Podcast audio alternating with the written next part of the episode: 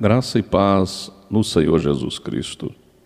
O texto da nossa meditação de hoje está em João capítulo 8, verso 12, que diz: Jesus disse: Eu sou a luz do mundo. Quem me segue nunca andará em trevas, mas terá a luz da vida. Conhecemos as noites. Dependendo das estações do ano ou das regiões geográficas, sua adoração varia e como a noite é bem-vinda para o repouso e o descanso físico. Mas Jesus fala aqui de uma outra noite. Que noite seria esta? A noite da qual Jesus fala em nosso texto pode ser noite das oportunidades perdidas.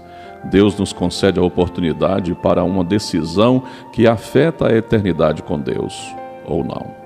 Quem ignora o apelo do Espírito Santo por essa decisão perde a sua oportunidade e permanecerá eternamente na noite da tribulação, da dor e do tormento. A morte física também pode levar à noite eterna. Lá em Hebreus 9, 27, a palavra do Senhor diz: O homem está destinado a morrer uma só vez e depois disso enfrentará o juízo. O livro de Apocalipse fala de uma segunda morte pela qual só passam aqueles que rejeitaram o convite para a salvação. Para estes, há de ser uma noite eterna.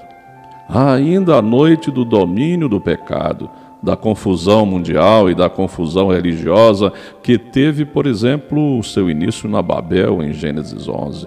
O seu começo estava ali e é gritante em nossos dias.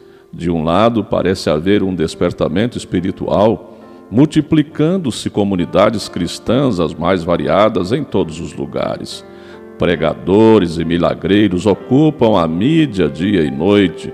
Os estádios e megatemplos estão repletos e de espectadores, e o povo demonstra sede por paz, por segurança.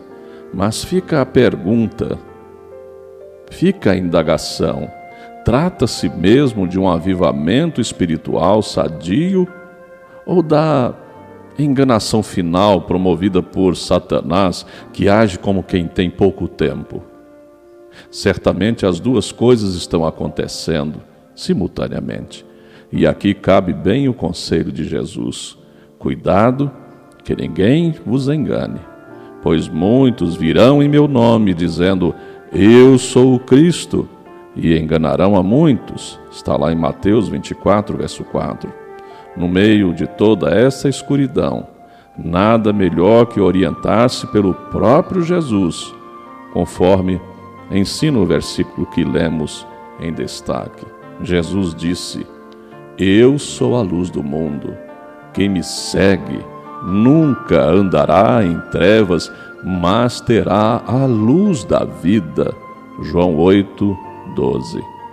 Jesus ilumina e aquece a noite e as noites da nossa vida. Pense nisso. Vamos orar?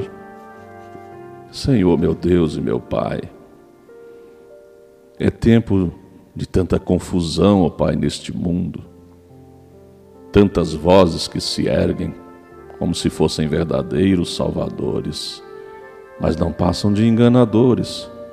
Deus há tantas pessoas que estão vivendo na obscuridade,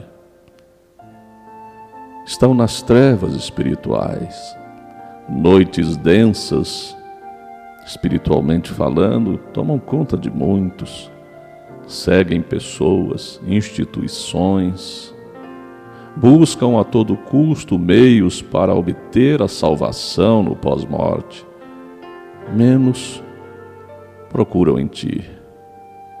Não olham para a luz verdadeira e genuína que é o Senhor Jesus.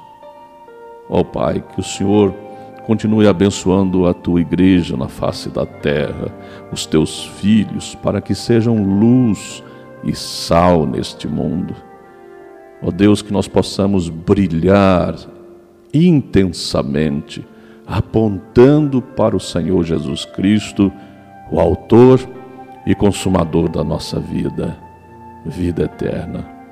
É no nome dele que nós oramos.